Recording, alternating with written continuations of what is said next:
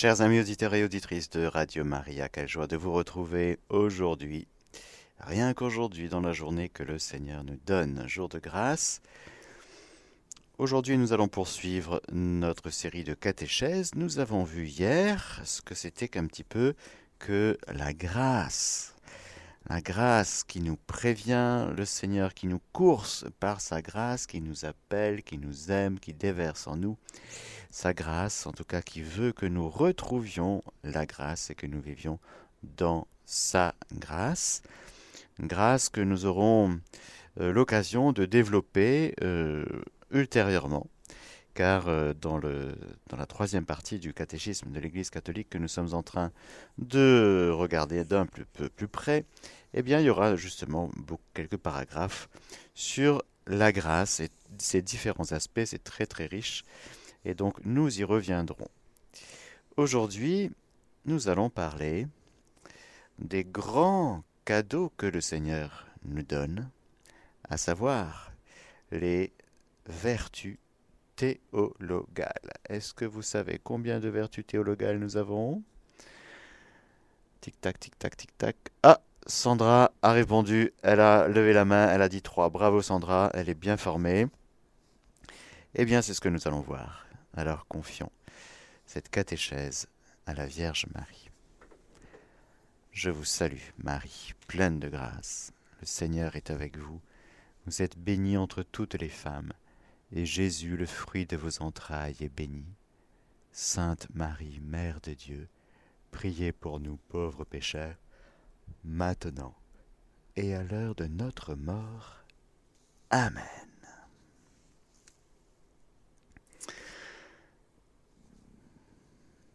C'est une donnée de foi, c'est-à-dire de l'ordre de la révélation, frères et sœurs, que nous sommes faits pour la béatitude éternelle, et c'est cela même le principe de la morale.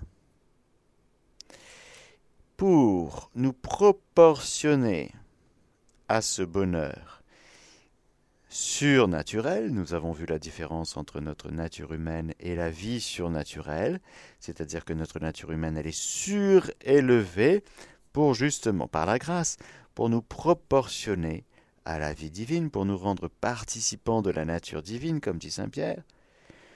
Et voilà qu'il y aura en nous, dans cette vie nouvelle que le Seigneur nous donne, dans cette vie surnaturelle, dans cette vie divine qui est déposée en nous par la grâce, il y aura ces trois cadeaux foi, espérance, charité, que nous appelons les vertus théologales. Je lis. Pour ceux qui suivent le catéchisme de l'Église euh, catholique, nous sommes au paragraphe 1812 et suivant. Les vertus humaines s'enracinent dans les vertus théologales, qui adaptent les facultés de l'homme à la participation de la nature divine. Car les vertus théologales se réfèrent directement à Dieu. Directement.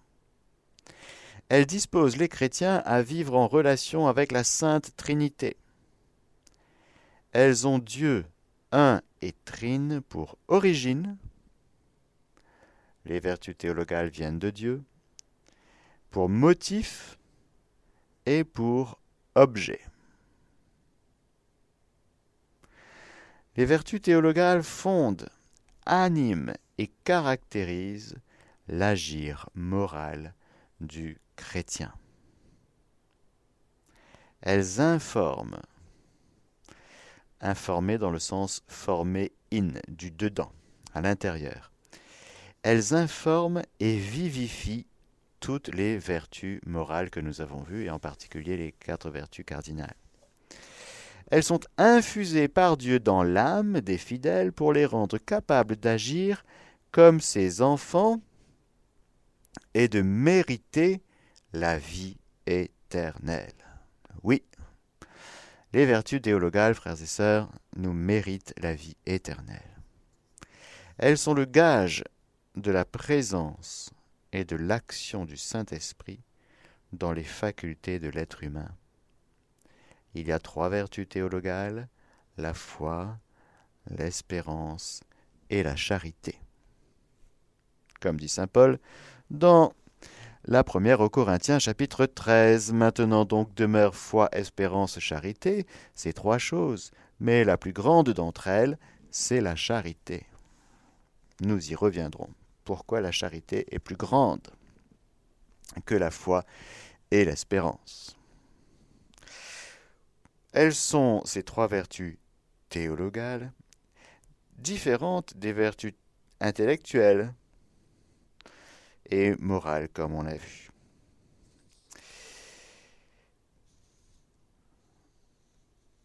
La charité va être la plus grande, comme dit Saint Paul, parce que dans l'ordre de perfection, c'est elle la plus importante. C'est la charité qui gagne sur la foi et l'espérance, parce qu'elle informe les deux autres. Elle informe, encore une fois, ça veut dire, elle vivifie du dedans la foi et l'espérance. Par exemple, pour vous donner un exemple, eh bien, les démons, ils ont la foi. Mais c'est une foi naturelle. Ce n'est pas une foi informée par la charité, parce que les démons se sont coupés pour tout, et même les damnés, les personnes humaines qui sont damnées en enfer, n'ont plus de charité, c'est fini. Elles se sont coupées pour toujours de la charité, elles savent que Dieu est Dieu. Comme les démons, ils savent, nous savons qui tu es, tu es le Saint de Dieu. Mais cela les agace, les énerve, les révolte et ils sont d'une telle violence. Mais ils savent des choses sur Dieu. Mais ce n'est pas une connaissance intime qui vient de l'amour, parce qu'il n'y a pas d'amour chez le démon, chez ses suppôts et chez les damnés. Il n'y a pas, il y a zéro charité. Et nous disons donc que c'est la charité qui gagne, qu'elle est la première dans l'ordre de perfection, parce que c'est elle qui informe qui vivifie du dedans la vraie foi théologale et l'espérance. Ces trois vertus nous sont données, déposées en nous, dans notre intelligence pour la foi, dans notre volonté, faculté, capacité d'aimer, pour l'espérance et la charité. Elles, elles nous sont infusées en même temps. Mais sur le plan des actes, c'est-à-dire pour poser des actes, lorsqu'on pose des actes de foi, d'espérance et de charité, eh bien c'est la foi qui précède les deux autres.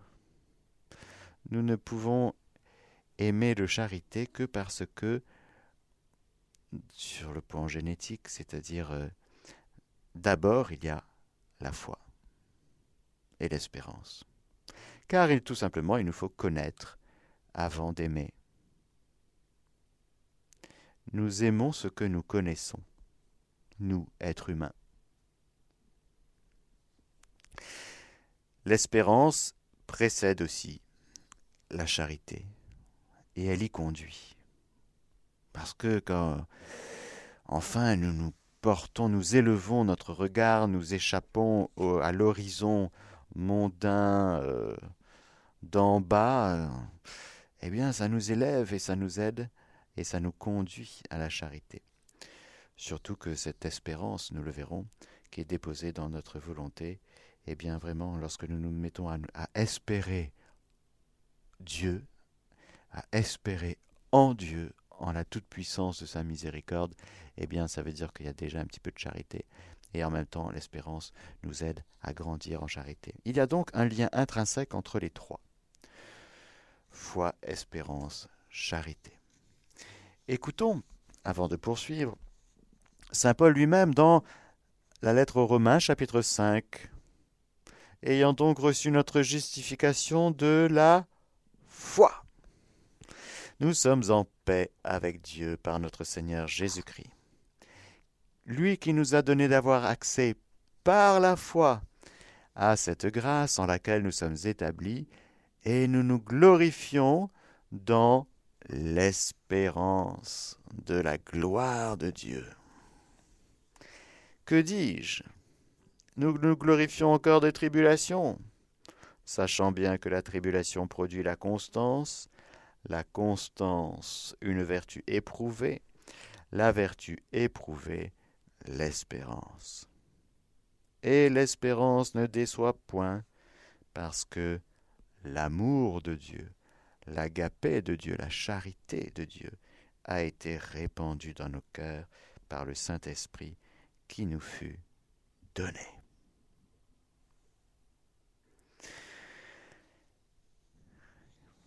Comment ça marche, tout ça hein? Voyons, disons, un petit mot sur la foi. On ne va pas énormément développer, mais on va commenter les paragraphes 1814 et suivants du catéchisme. La foi est la vertu théologale par laquelle nous croyons en Dieu et à tout ce qu'il nous a dit et révélé. Et que la Sainte Église nous propose à croire, parce qu'il est la vérité même.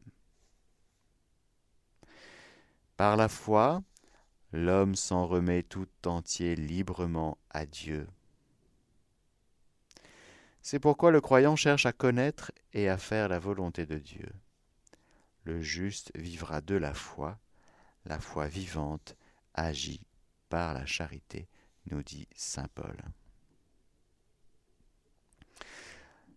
La foi est donc un don de Dieu qui nous est donné pour que nous puissions répondre à Dieu qui nous parle, qui se révèle, qui s'adresse à nous, par ce consentement libre, par la foi, l'obéissance de la foi. La foi sera la réponse de l'homme à Dieu qui se révèle à lui. Je crois en toi, Seigneur, je te crois et je crois ce que tu me dis. Je crois que ce que tu me dis est vrai. Ta parole est vérité. Et lorsque nous nous, posons un acte de foi, par exemple en la parole de Dieu, en ce que Dieu dit et révèle, lorsqu'il nous dit Je suis la lumière du monde, lorsque nous nous emparons de cette parole, eh bien nous permettons à cette parole de produire ses fruits en nous. Le Seigneur est ma lumière et mon salut, de qui aurais-je crainte? Par exemple, si tu traverses une peur, une crainte, une angoisse, quelque chose qui te déstabilise un peu, le Seigneur est ma lumière et mon salut, de qui aurais-je crainte? Le Seigneur est le rempart de ma vie. Passerai-je un ravin de ténèbres, je ne crains aucun mal, car tu es là, ton bâton me guide et me rassure. Voyez? Les psaumes sont pour ça merveilleux et d'une force incroyable, magnifique. Les psaumes revigorent. C'est la parole de Dieu, j'allais dire facile d'accès, facile à prendre et très puissant. Il y a tout dans les psaumes, par exemple, pour euh, notre vie spirituelle.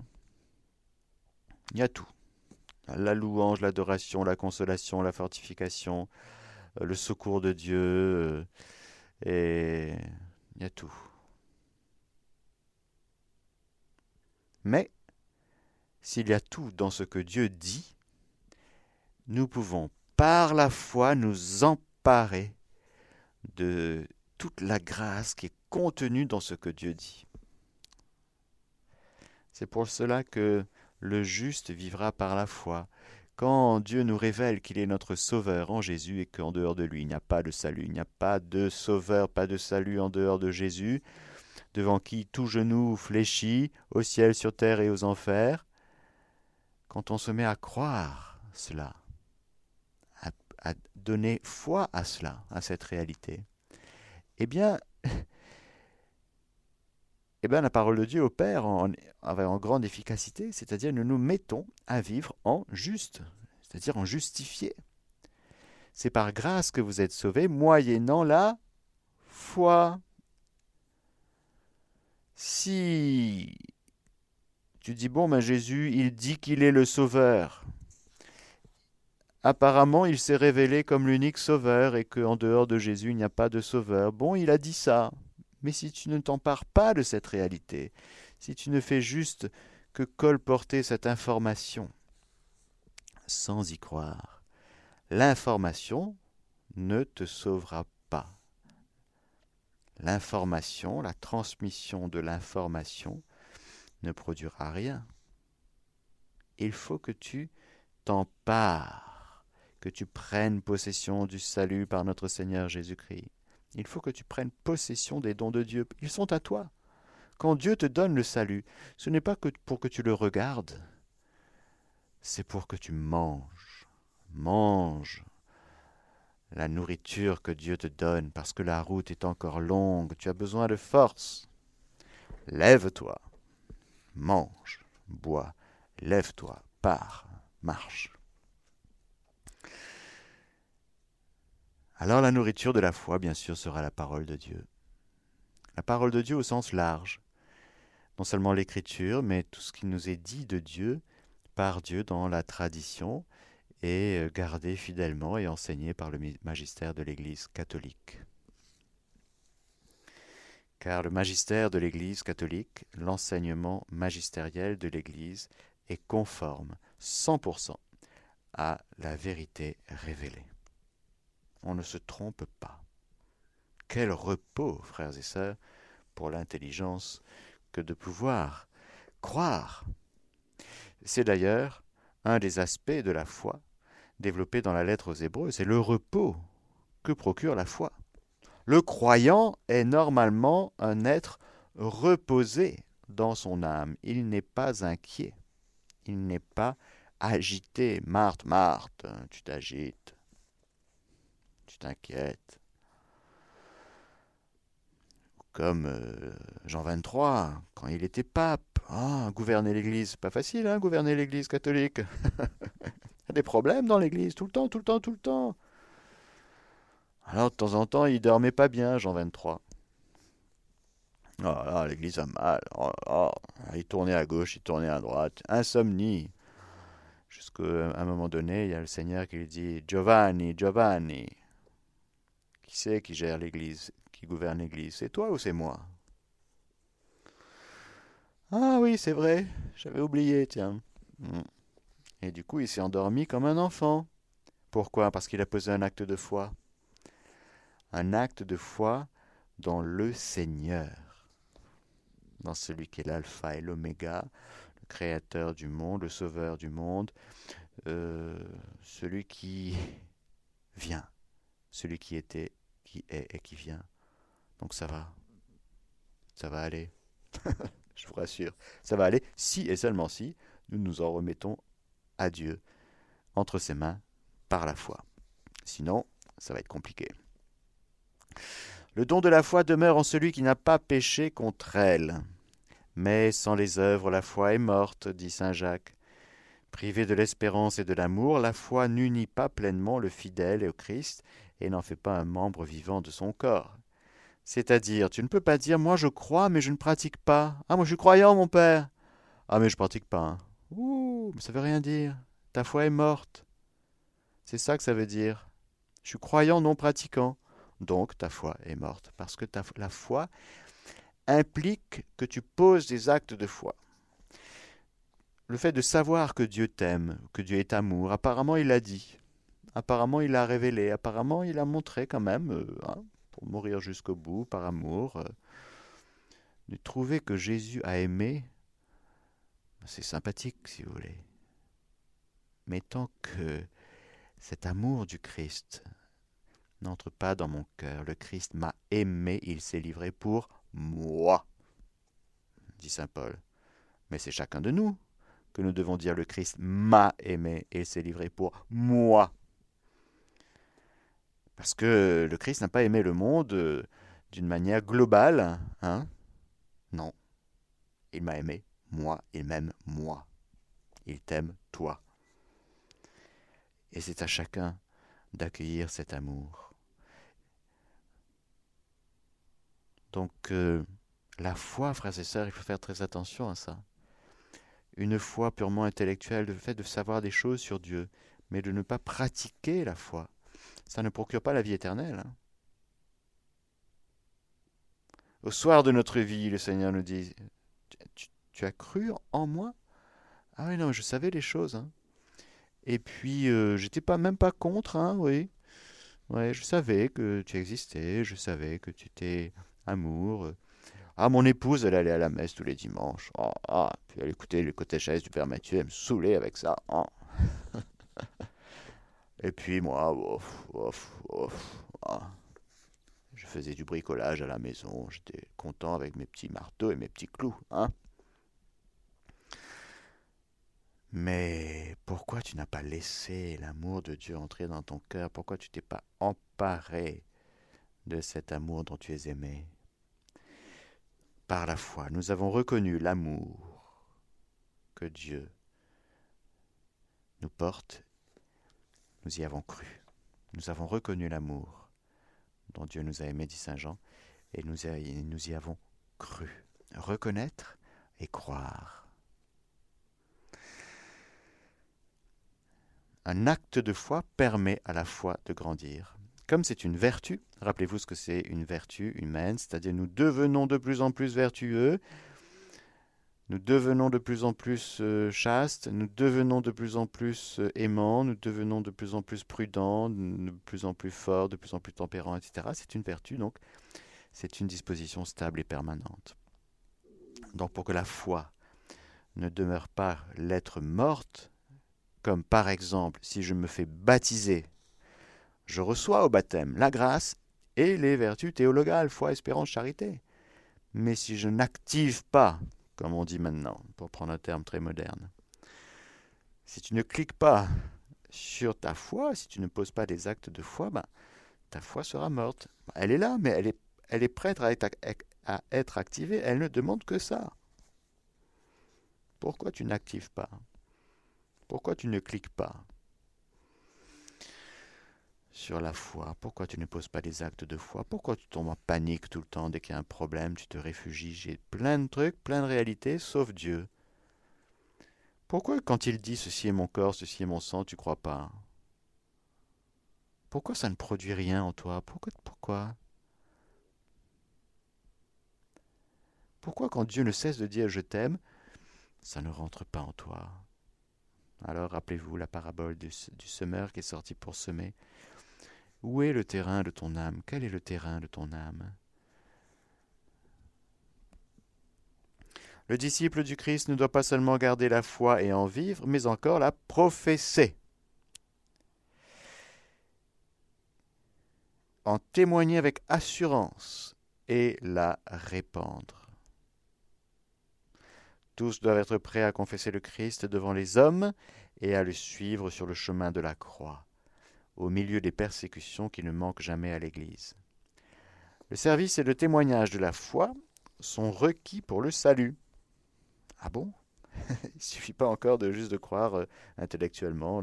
Non, non, le service et le témoignage de la foi sont requis pour le salut. Je vais vous citer euh, Romains, Romains 10, je crois. Quiconque se déclarera pour moi devant les hommes, dit Jésus, je me déclarerai moi aussi. Pour lui, devant mon Père qui est aux cieux. Mais celui qui me reniera devant les hommes, je le renierai moi aussi devant mon Père qui est aux cieux. Magnifique ça. Romains 10.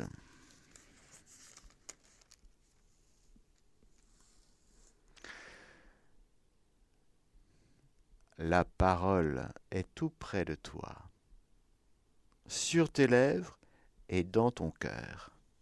Entends la parole de la foi que nous prêchons.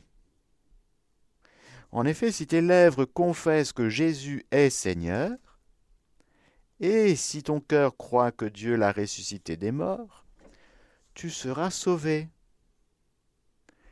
Car la foi du cœur obtient la justice, et la confession des lèvres le salut.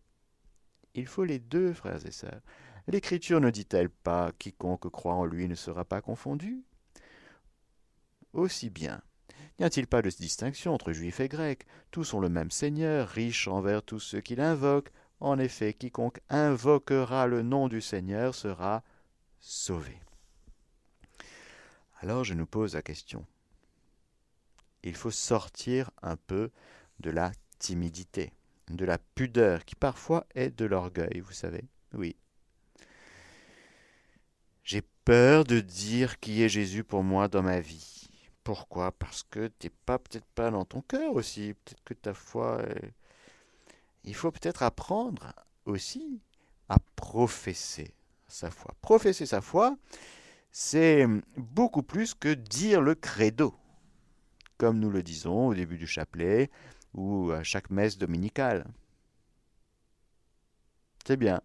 Là, pas de problème. Belle formule, on est d'accord avec tout, on dit tous d'un seul cœur, je crois en un seul Dieu, le Père Tout-Puissant, Ok, d'accord. Très bien. Bon, maintenant, toi, dis-moi. Qui est Dieu pour toi? Est-ce que tu peux confesser en vérité pour que ça sorte de tes lèvres, c'est-à-dire que je l'entende? Est-ce que tu peux dire en vérité devant moi, parce que c'est Jésus qui te dit. Si tu te déclares pour Jésus devant les hommes, le Seigneur Jésus se déclare pour toi devant le Père. Est-ce que tu peux déclarer aujourd'hui, publiquement, professer publiquement ta foi? Tu es chrétien? Catholique? Orthodoxe Protestant Tu es chrétien Est-ce que tu peux, quel que soit ton âge, est-ce que ça peut sortir de tes lèvres, s'il te plaît? Je veux l'entendre. Je veux que tu me dises que Jésus est ton Sauveur, ton Seigneur, que Dieu est ton Père, que l'Esprit Saint habite ton cœur, que ce Dieu, eh bien, tu donnes, que Dieu est Dieu pour toi et que tu l'adores, que tu l'aimes. Dis-le-moi. Parce que si tu ne me le dis pas, tu rates quelque chose de très important qui est nécessaire au salut. Tu ne peux pas que croire dans ton petit cœur, dans le silence de ta chambre sans dire à personne. Non. Il faut que ça sorte. Et tu vas voir, quand tu vas le professer publiquement, devant les hommes, les hommes qui vont t'écouter, les démons t'écoutent. Sache-le. Quand tu parles, les démons écoute. Ben oui, c'est dans l'écriture. Donc fais attention à ce que tu dis, à ce que tu penses. Là, c'est plus caché. Mais quand tu parles, tout le monde entend. Donc quand tu parles, tu es prié de confesser de tes lèvres ce que ton cœur croit. Alors là, quand tu professes que Jésus est Seigneur, ben, les démons, ils, partent. Ils n'aiment pas entendre ça. Ils n'aiment pas. Mais non. Est-ce que tu peux proclamer la victoire de Jésus dans ta vie? Mais tu vas faire, tu vas dégager les puissances de l'enfer. Pourquoi? Parce qu'ils partent en courant dès qu'ils entendent Jésus. Ils n'aiment pas. Ben non. Parce que ça les terrasse. Alors dis, proclame, parle, annonce, professe, confesse de tes lèvres. N'aie pas peur. Ne sois pas timide. Oh là là Je suis catholique, mais on est quand même dans une république laïque. Il faut faire attention à ne faire pas faire de prosélytisme. T'as fini, oui Tu es chrétien ou pas? Alors si tu es chrétien, confesse de tes lèvres. Tu es étudiant? Étudiant alors, qui est Jésus pour toi? Tu es jeune pro? Qui est Jésus pour toi? Tu es au chômage? Tu es en galère? Tu galères un peu, c'est un peu compliqué pour toi en ce moment? Qui est Jésus pour toi? Tu traverses une période difficile dans ta famille? Qui est Jésus pour toi? Tu es simplement heureux? Bon, qui est Jésus pour toi? Je veux l'entendre. Le monde entier attend la révélation des fils de Dieu et l'univers entier crie sa souffrance. Pourquoi? Parce que l'univers entier n'entend que jour et nuit, il n'y a pas de Dieu. C'est ça que le monde entend toute la journée. Alors que l'univers entier est fait pour entendre les fils de Dieu qui qui annoncent la bonne nouvelle, et qu'ils sont beaux les pieds des messagers qui gambadent et qui annoncent la bonne nouvelle de Jésus-Christ.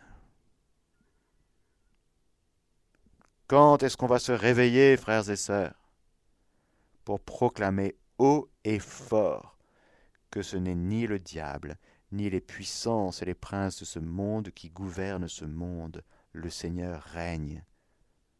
Il faut proclamer la royauté du Christ, il faut proclamer le Christ, parce que quand on se met à proclamer, eh bien, non seulement personnellement ça fait grandir, mais ça édifie, et ça instaure et ça installe, ça fait gagner cette réalité qui est là mais qui demande de grandir. Comment est-ce que le royaume de Dieu va grandir? Eh bien c'est par la réponse des êtres humains. Si tu restes dans ton coin, bon, proclame. Ah oui, mais moi j'ai une vocation euh, au silence. Proclame. Sainte Thérèse de Lisieux, patronne des missions, d'accord? Elle n'avait pas peur de proclamer. Il faut arrêter de longer les murs. Hein. Il, faut, euh, il faut arrêter de dire moi, je suis catholique, mais je suis plus, je, plus bien, je suis. Ah non Parce que tu vas te faire ramasser par les épreuves. Tu vas te faire ramasser par les torrents immondes, par le vomi du diable qui ne cesse de dégueuler pour dévorer l'enfant et sa mère. Alors tu vas te laisser emporter par le fleuve de vomi? Ou est-ce que tu vas résister dans la foi? Ah, c'est très important. Paragraphe 1816. Ah, je l'aime bien ce paragraphe. Ah, ça, il me plaît. c'est quel bonheur, frères et sœurs, de s'entendre les uns les autres et de proclamer ensemble, personnellement et ensemble, je crois, nous croyons. Mais ce credo, vous voyez, ce credo euh, assumé, pris par chacun, proclamé avec joie et allégresse. Ah oui, ah oui, ça se proclame avec joie et allégresse. Et ça se proclame, j'allais dire, avec une couronne sur la tête, dignement, noblement, joyeusement, royalement.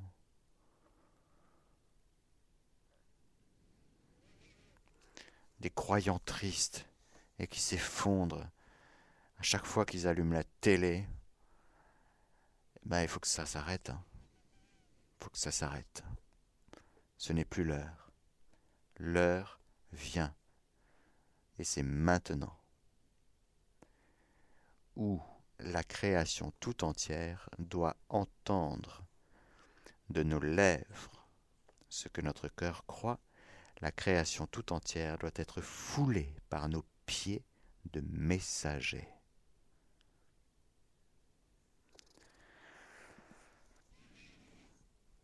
L'espérance, maintenant, c'est la sœur. Magnifique sœur. Oh, qu'est-ce qu'elle est belle, l'espérance. Elle s'appuie sur la foi elle tombe dans notre volonté, capacité d'aimer. L'espérance est la vertu théologale par laquelle nous désirons, comme notre bonheur, le royaume des cieux et la vie éternelle. En mettant notre confiance dans les promesses du Christ et en prenant appui non sur nos forces, mais sur le secours de la grâce du Saint-Esprit. Pardonnez-moi, frères et sœurs, je reviens sur quelque chose que je viens de dire quand je dis proclamer. Oui, si tu es seul, si tu es malade, si tu es euh, dans une maison de retraite, dans ta chambre, alité, proclame. C'est très important. Sous la douche, proclame. Dans les toilettes, proclame. Dans ta voiture, proclame. Proclame, même si tu crois que tu es tout seul. Tu n'es pas tout seul. La cour céleste veut entendre la louange, l'action de grâce qui sort de tes lèvres. Donc n'attendons pas d'être euh, plusieurs si tu es seul, proclame, tu vas voir. Au lieu de te décourager et au lieu de dire tout va mal, proclame. Tu vas voir, ça va te faire du bien. Ça va te faire du bien de dire, mais Seigneur, tu es mon Seigneur, tu es mon Dieu, tu es mon, Jésus, tu es mon époux, je te remercie, je t'adore, je t'aime, je te bénis. Dis-le. Ce Seigneur que tu ne vois pas, il est là, il entend, il écoute, il est dans ton cœur. Cette parole, elle n'est pas loin de toi, elle est dans ton cœur et sur tes lèvres. Active. Clique. Tu passes tes journées à cliquer sur des trucs digitaux et tu n'arrives pas à cliquer sur la foi. C'est quand même dingue. Bon, je reviens à l'espérance. C'est quand même extraordinaire d'entendre ce que nous lisons, frères et sœurs. L'espérance est la vertu théologale par laquelle nous désirons comme notre bonheur le royaume des cieux et la vie éternelle. Amen, Alléluia. Amen, Alléluia en mettant notre confiance dans les promesses du Christ. Et en apprenant appui, non sur nos forces, ça aussi ça fait du bien, non? Mais sur le secours de la grâce du Saint-Esprit. Ah, merci Saint-Esprit de venir à notre secours. Gardons indéfectible la confession de l'espérance, dit la lettre aux Hébreux, car celui qui a celui qui a promis, pardon, est fidèle. Cet esprit, dit saint Paul à Tite, il l'a répandu sur nous à profusion par Jésus-Christ notre Seigneur, afin que, justifiés par la grâce du Christ, nous obtenions en, espérance l'héritage de la vie éternelle. La vertu d'espérance répond à l'aspiration au bonheur placé par Dieu dans le cœur de tout homme. Elle assume les espoirs qui inspirent les activités des hommes. Distinction très importante entre l'espoir et l'espérance. Elle les purifie, ces espoirs, pour les ordonner au royaume des cieux. L'espérance, rappelez-vous, comme les vertus théologales, elles ont pour origine, motif et objet Dieu. Pas des réalités d'ici-bas. Dieu. Vie éternelle, salut, bonheur éternel. Elle protège du découragement. Ah, vertu d'espérance. Elle soutient en tout délaissement. Elle dilate le cœur dans l'attente de la béatitude éternelle. L'élan de l'espérance préserve de l'égoïsme et conduit au bonheur de la charité. L'espérance chrétienne reprend et accomplit l'espérance du peuple élu qui trouve son origine et son modèle dans l'espérance d'Abraham. Comblé en Isaac des promesses de Dieu et purifié par l'épreuve du sacrifice. Et oui, l'espérance messianique des Juifs n'a plus lieu d'être. Comment ça? Bah oui, le Messie est venu. Donc le terme, l'espérance spécifique du peuple élu, qui est une espérance messianique, les temps ont, déjà été accomplis. L'espérance chrétienne, du coup, se déploie dès le début de la prédication de Jésus dans l'annonce des béatitudes. Les béatitudes élèvent notre espérance vers le ciel, comme vers la nouvelle terre promise. Elles en tracent le chemin à travers les épreuves qui attendent les disciples de Jésus. Mais par les mérites de Jésus-Christ et de sa passion, Dieu nous garde dans l'espérance qui ne déçoit pas.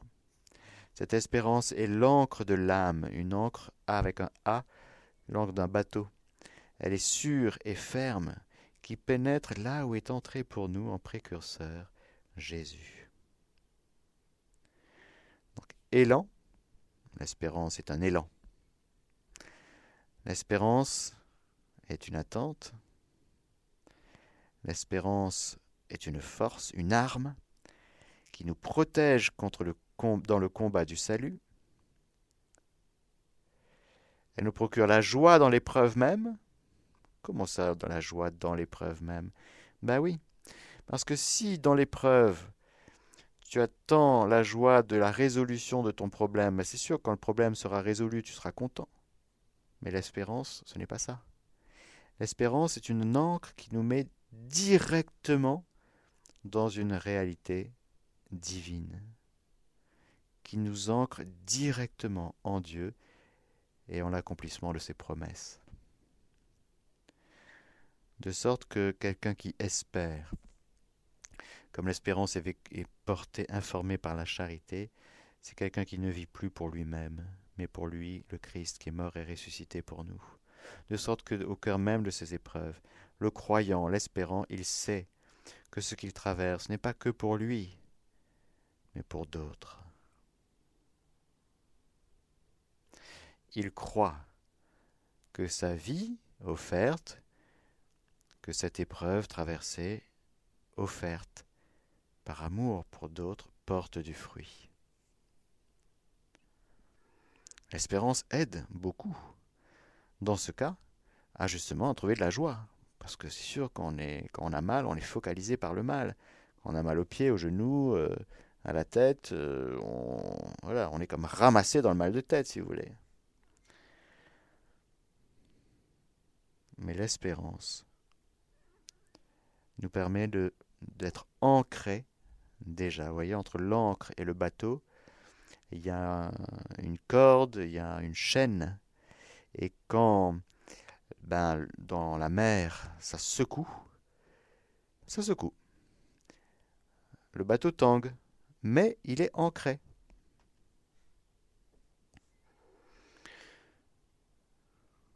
Avec la joie de l'espérance, constant dans la tribulation, elle exprime cette espérance et se nourrit dans la prière, tout particulièrement dans celle du Notre Père, du Pater, résumé de tout ce que l'espérance nous fait désirer, en particulier la volonté du Père.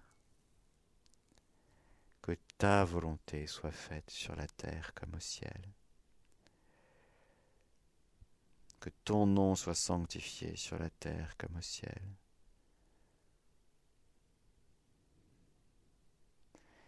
Parce que ce que nous demandons au Père s'accomplit déjà.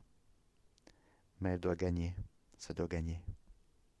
Et donc l'espérance nous permet d'accompagner la croissance de l'œuvre de Dieu.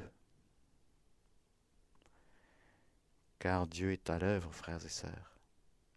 Nous le croyons, et avec l'espérance, nous voyons Dieu à l'œuvre. Nous, nous tenons dans l'espérance l'accomplissement de l'œuvre de Dieu. Nous pouvons donc espérer la gloire du ciel promise par Dieu à ceux qui l'aiment et font sa volonté. En toutes circonstances, chacun doit espérer, avec la grâce de Dieu, persévérer jusqu'à la fin et obtenir la joie du ciel, comme l'éternelle récompense de Dieu pour les bonnes œuvres accomplies avec la grâce du Christ. Dans l'espérance, l'Église prie que tous les hommes soient sauvés. Elle aspire à être dans la gloire du ciel, unie au Christ, son époux. Sainte Thérèse de l'Enfant Jésus, et je terminerai par là, disait Espère, ô mon âme, espère. Tu ignores le jour et l'heure. Veille soigneusement. Tout passe avec rapidité. Quoique ton impatience rende douteux ce qui est certain, et long un temps bien court. Songe que plus tu combattras, plus tu prouveras l'amour que tu portes à ton Dieu, et plus tu te réjouiras un jour avec ton bien-aimé dans un bonheur et un ravissement qui ne pourront jamais finir. Pensons davantage, frères et sœurs, à l'éternité bienheureuse qui nous attend. Amen. Je vous donne la bénédiction du Seigneur, que le Seigneur Tout-Puissant et Miséricordieux vous bénisse, le Père, le Fils et le Saint-Esprit. Amen.